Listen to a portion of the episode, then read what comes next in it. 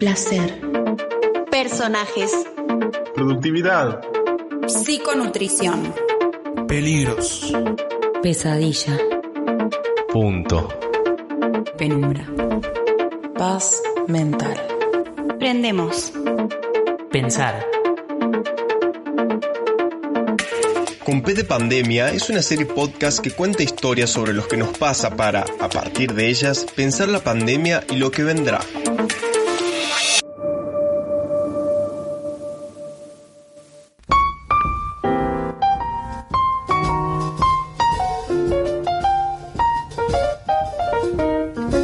El aislamiento social, preventivo y obligatorio afectó todos los planos de nuestras vidas. Un aspecto central que sufrió modificaciones fue el placer sexual. La ausencia de deseo sexual, la masturbación, el sexo clandestino, el virtual, las aplicaciones. Soy Estefanía Coyola y junto a Georgina Redondo vamos a hablar de sexo en pandemia. Empecemos por saber qué pasó con las parejas estables con niños.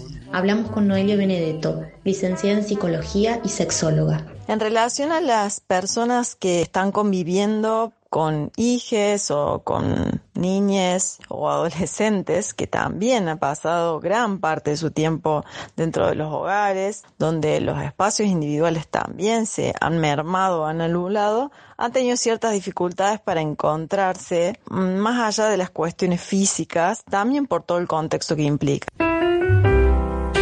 Nos cuenta su experiencia Antonella. Tiene 30 años y vive con su pareja y con su hijo. La cuarentena se llevó directamente el tiempo para tener sexo. Te diría también que un poco las ganas. De repente yo estaba en mi casa todo el día pensando la comida, la tarea de mi hijo, home office que a veces terminaba a las 8 o 9 de la noche. Entonces llegaba un punto que no, que no tenía ganas de tener relaciones porque ni siquiera tenía un minuto para mí. Esta nueva normalidad en casa, con pocos o nulos momentos de privacidad y múltiples tareas, supone una realidad compleja. La licenciada Benedetto reflexiona sobre esto.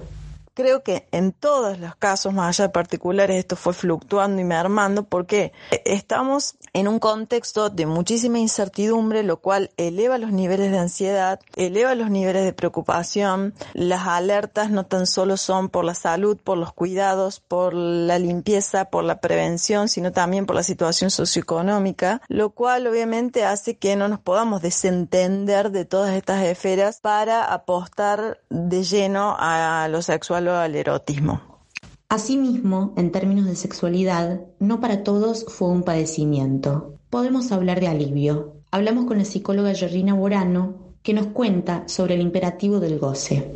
Hubo un efecto de alivio para algunos en torno a el imperativo de satisfacción de la época, de gozar más, de producir más, de estar haciendo siempre algo divertido, de estar haciendo siempre algo más, en lo cual la sexualidad como mercancía y como imperativo de goce también puede entrar, ¿no?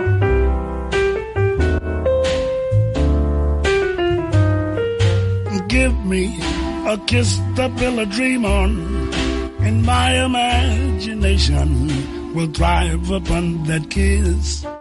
¿Qué pasó con las parejas sin hijos que no conviven? Nos cuenta su historia Marcela, de 55 años. Tengo pareja estable, sin convivencia. Todo este tiempo de cuarentena nos hemos visto en cuanto sea podido. Hemos tratado de mantener eh, la relación por medio de las redes sociales o, por teléfono. Eh, sexo eh, esporádico una vez al mes o cada 40 días. Hemos reforzado la relación a partir de, de lo sentimental, del compartir. Durante la pandemia, Marcela descubrió cómo vincularse con su pareja sin convivir. Noelia Benedetto y Georgina Borano nos cuentan lo que sucede con aquellos vínculos que comparten y conviven en un mismo espacio, es decir, cuando estamos cerca todo el tiempo de nuestro objeto de deseo. Lo que pueden llegar a haber registrado es al principio cierta disponibilidad de tiempo y espacio como para poder encontrarse, sí, sobre todo al principio de, este tramo de cuarentena, pero más adelante empezaron a ausentarse los espacios, digamos, de posibilidad de encuentro y desencuentro, sí, los espacios individuales sobre todo. Y eso no es algo que a nivel del erotismo sea un factor a eh, sumar, porque justamente también el deseo aumenta en función de generar algún tipo de, de distancia al, al objeto de mi deseo la importancia de la dialéctica en los lazos, ¿no? En el sentido de un poco de ausencia y un poco de presencia para que el deseo eh, se haga sentir, ¿no? Eh, eso ha sido casi una constante, podría decir, la, la, queja o el malestar por la presencia permanente. Es decir, como tanto la ausencia permanente puede ser un malestar, también la presencia permanente, ¿no? Sweetheart, I ask no more than this. A kiss the bell, a dream on.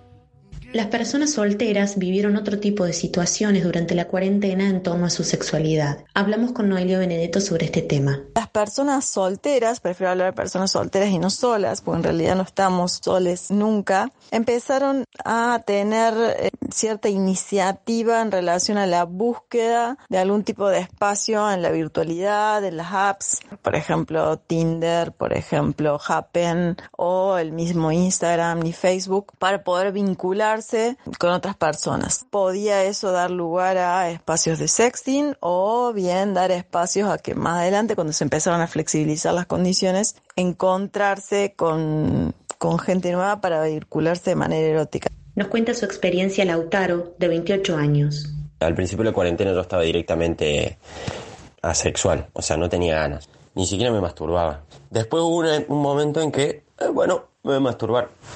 Y hice todo un ritual de masturbación propia, o sea, hice el amor conmigo mismo, estuvo zarpado. Con los vínculos que tenía, eh, tuvimos relaciones virtuales, por decirlo de algún modo. Videollamadas, nudes, llamadas comunes.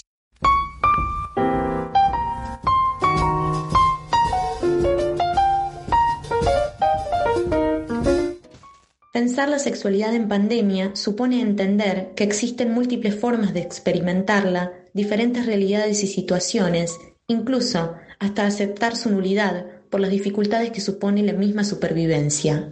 Las diferentes perspectivas nos permiten pensar la realidad de manera crítica. Por eso, gracias por pensar con nosotras. Conducción, Estefanía Coyola. Producción, Georgina Arredondo. El episodio de Placer Sexual en Pandemia ha llegado a su fin.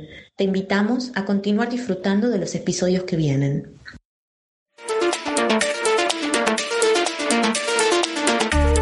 Con de Pandemia es una producción de estudiantes del Colegio Universitario de Periodismo para una práctica profesionalizante en alianza con el 12, una invitación a pensar lo que nos sucede y a buscar propuestas que ayuden a transitar lo que nos toca. No te pierdas los otros capítulos de la serie.